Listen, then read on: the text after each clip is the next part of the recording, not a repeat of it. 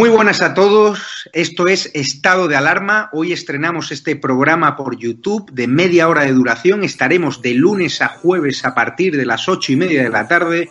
Y este programa nace porque al igual que tú estás cabreado con ese gobierno central que podría haber hecho mucho más contra el coronavirus que ya se ha llevado cerca de 3.500 personas por delante, ese gobierno que nos mintió, que nos dijo que solo iba a haber un contagio y que podría haber actuado antes, viendo la que estaba cayendo con la pandemia tanto en China como en Italia, pues hemos decidido montar esta plataforma de libre expresión ante los intentos del gobierno central de usar ahora los minutos de televisión pública que acaparan para lanzarnos desinformación y propaganda. Por eso desde aquí vamos a desmontar sus mentiras, vamos a daros la verdad y vamos a apoyar a los profesionales sanitarios, a la fuerza y cuerpo de seguridad del Estado y a esa población civil que vive confinada, que vive aislada y harta de ver al vicepresidente del gobierno saltándose la cuarentena hasta en tres ocasiones.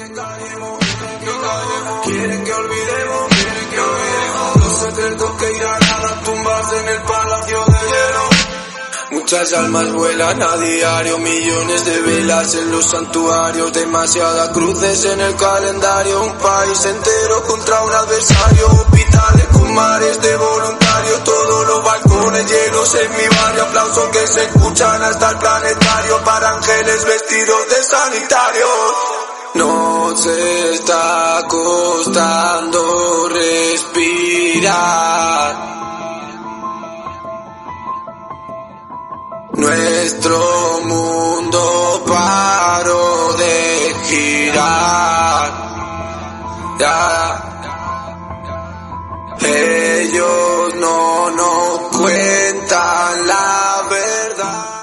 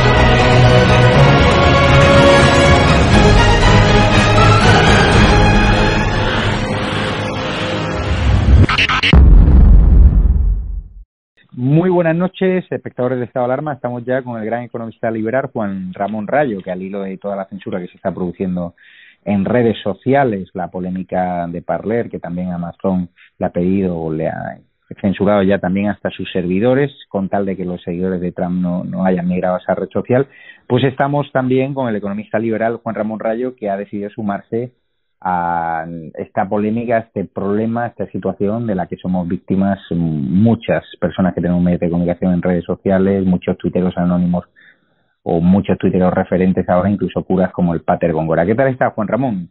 ¿Qué tal? ¿Cómo estamos? Buenas noches. Pues nada, has decidido sumarte con un artículo, la verdad, magistral en el Confidencial, donde titulas que por qué es una mala noticia, ¿no? La salida de Trump de Twitter. ¿Por qué es una mala noticia? Sí, efectivamente. A ver, eh, yo como, como liberal considero que, Twitter, siendo una empresa privada, tiene pleno derecho a gestionar la red social como considere oportuno.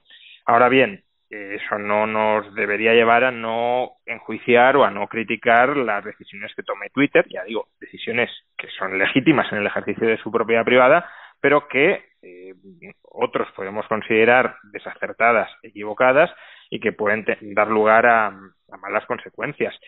Eh, en el caso de las redes sociales, una crítica que se les ha dirigido durante mucho tiempo a las redes sociales, que es una crítica incorrecta, es que formaban cámaras de eco. Es decir, que al final cada uno solo sigue a las personas de su cuerda ideológica y solo se realimenta de aquella información que confirma sus sesgos y sus prejuicios previos.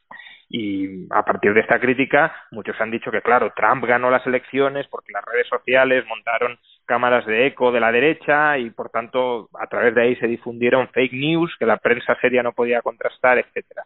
Bien, esta crítica sabemos que es falsa eh, porque se ha estudiado empíricamente y lo que sabemos es que se genera más cámara de eco con los medios de comunicación tradicionales, incluso con el boca a boca en la calle, que a través de redes sociales, porque tal como están formadas ahora las redes sociales, quieras que no, aunque uno solo siga a los que sean de su cuerda, hay interacción con otras personas. Hay retweets de personas de otra corriente ideológica, hay debates entre públicos, entre personas de distintas corrientes ideológicas, y al final nos termina llegando información de muchas vías. Ahora bien, eh, la expulsión de Trump, y desde luego si sigue esta línea de expulsión de personas que sean incómodas ideológicamente dentro de una red social, puede llevar a mucha gente, y estaba llevando a mucha gente, a migrar de Twitter a otras redes sociales. Y eso creo que sería un gran problema. ¿Por qué? Porque entonces estaríamos creando redes sociales fragmentadas. Red social de la gente de izquierda, red social de la gente de derecha. Y ahí sí tendríamos una cámara de eco perfecta donde no habría feedback entre ellas. Y eso, pues, en la medida en que eh, reduce el debate, reduce el diálogo, reduce eh, la crítica legítima de unos a otros, pues nos empobrece a todos. Si además, obviamente, hay una persecución organizada entre, pues bueno, las redes sociales, ya digo, son propiedad de empresas privadas, pero los directivos y los accionistas de esas empresas tienen determinada ideología que ellos son conscientes de que la tienen, ¿no? Por ejemplo, en Twitter, eh, pues han reconocido hace un par de años que había un sesgo de izquierdas claro entre los propietarios, pues todavía con más razón se debería poder criticar que no haya una cierta imparcialidad ideológica a la hora de, de administrar o de aplicar las normas de uso de la red social.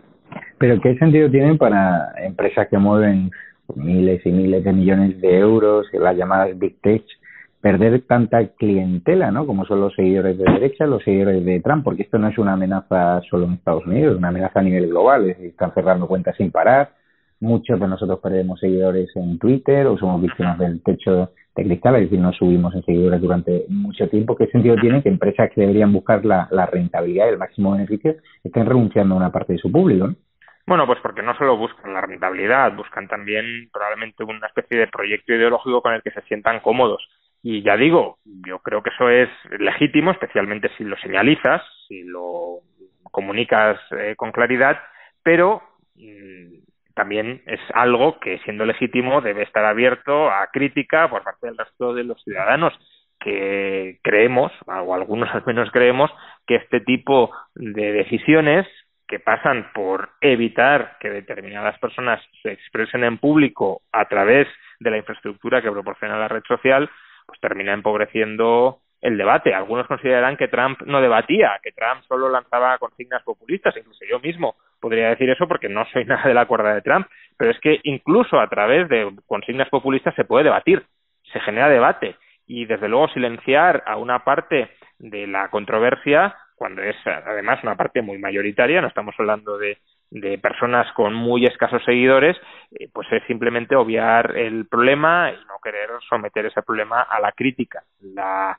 los errores, si uno cree que una persona está equivocada, no se solucionan acallando a la persona que comete errores, se solucionan exponiendo en público esos errores y explicando por qué se equivoca. Hablando ya de temas económicos, eh, anuncias en tu Twitter una subida masiva de, de, impuestos. ¿Cómo lo vamos a sentir los españoles? ¿Es este eh, realmente la fórmula que necesitamos para salir de la crisis? No, no, no es desde luego la fórmula que necesitamos para salir de la crisis. Yo creo que esto es algo que obviamente todas las personas, incluso los economistas de izquierda, reconocen que subir impuestos en medio de una crisis es una mala decisión. Lo que sí es cierto es que tenemos una deuda pública gigantesca, en parte porque el gobierno de Rajoy no hizo lo adecuado para reducirla, en parte porque el gobierno de Sánchez antes de la pandemia tampoco hizo nada eh, relevante para reducirla y en parte también porque durante la pandemia pues se ha disparado la deuda pública en parte de manera probablemente justificada por las circunstancias en otra parte desde luego no ha habido ningún esfuerzo por intentar eh, reducir gastos innecesarios en medio de ya digo de esta devastadora pandemia durante el último año. Entonces claro hemos acumulado tanta deuda pública que aunque no sea positivo para la economía toca aplicar ajustes durante los próximos años para reducir esa montaña de deuda que tenemos encima. El gobierno de PSOE Podemos es un gobierno que está claramente sesgado a subir impuestos, no a recortar el gasto, sino a subir impuestos. No creen en recortar el gasto, no creen en reducir el tamaño del Estado. Lo que quieren es un Estado muy grande que extraiga más recursos de la población y eso se llama subir impuestos.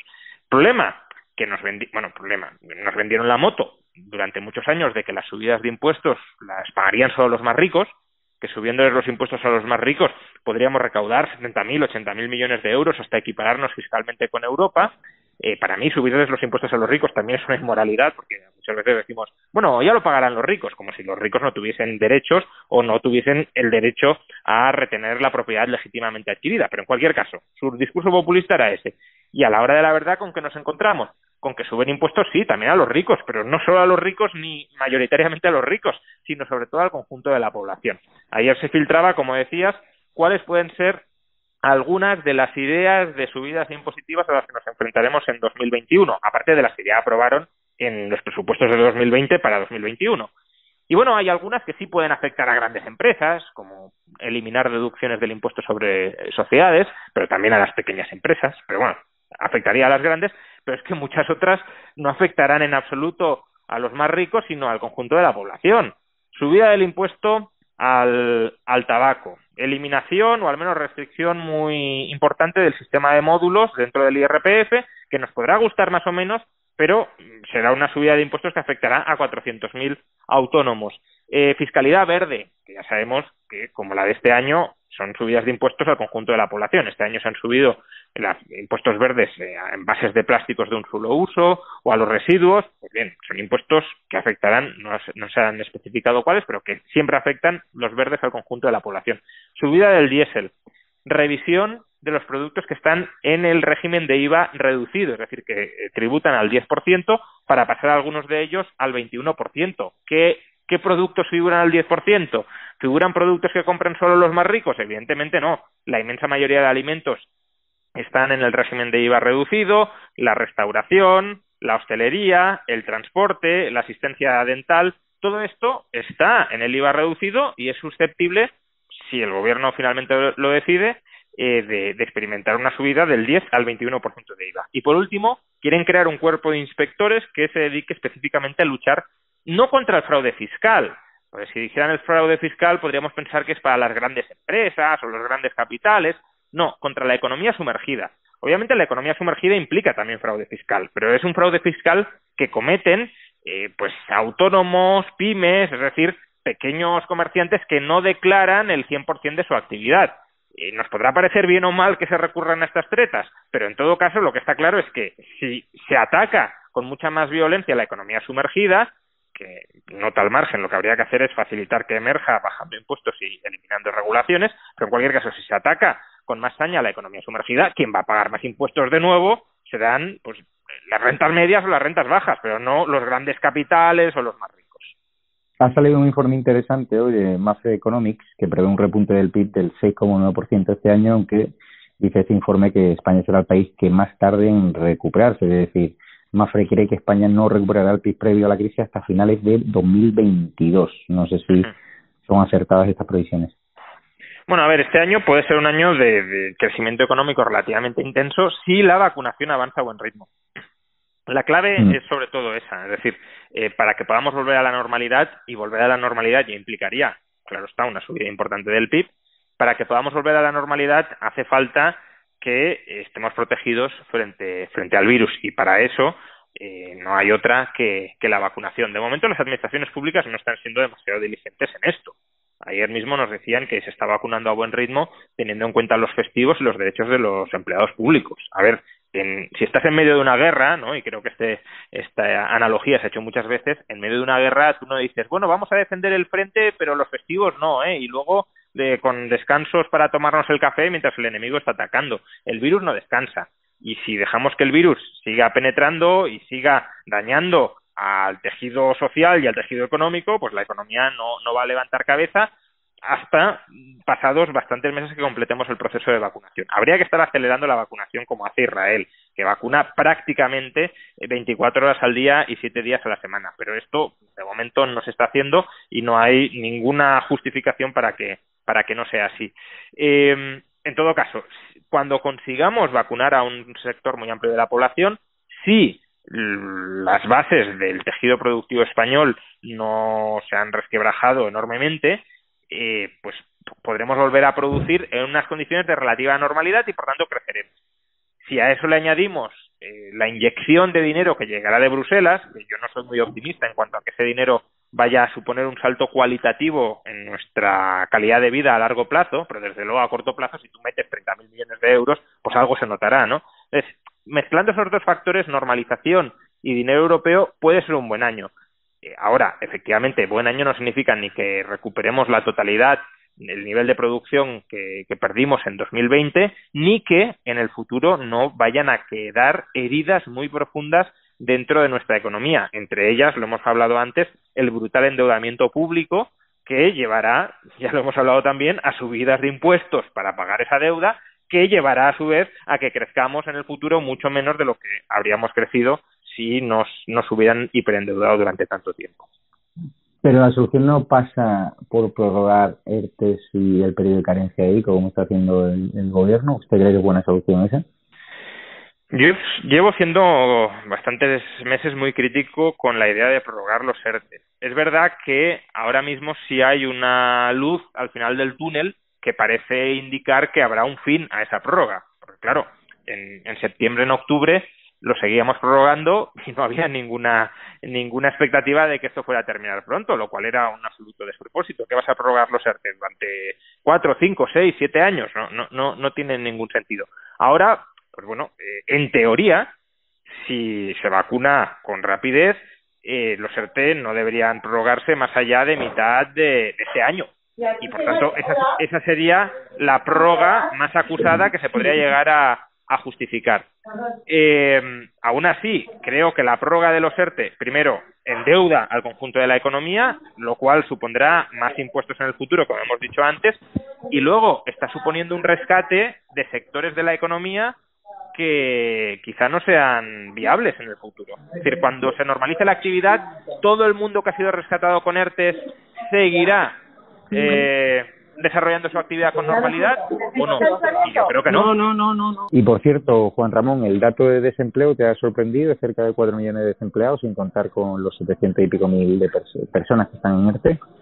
Claro, bueno, 750.000 personas en ERTE y no olvidemos casi 400.000 400.000 autónomos que están cobrando la prestación extraordinaria. Es decir, estamos hablando de 1,1 millones de personas que figuran de alta en la seguridad social, pero que en realidad no están no, no, no están trabajando, no están generando valor, ¿no?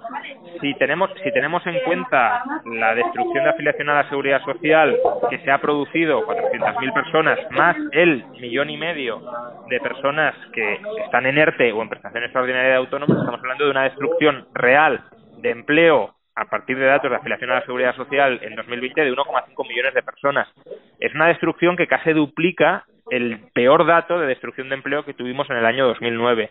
Por tanto, es un dato muy malo, pero que será tanto peor o no tanto peor en función de cuán rápidamente seamos capaces de volver a crear el empleo que se ha perdido. Es decir, cuánto tardemos en que las, los trabajadores que están en ERTE o recibiendo prestaciones extraordinarias de autónomos recuperen sus puestos de trabajo eh, y cuánto todos los que están en paro fuera de ERTE también sean capaces de encontrar empleo. Y por desgracia ya sabemos que las recetas de este gobierno pasan por eliminar la reforma laboral y eso lo que hará será crear mucho menos empleo. Pues muchísimas gracias Juan Ramón Rayo y un abrazo fuerte. Ya sabes que aquí tienes tu casa para expresar tus ideas con tranquilidad y libertad y la valentía con la que lo sueles hacer. Un abrazo. Un abrazo, muchas gracias.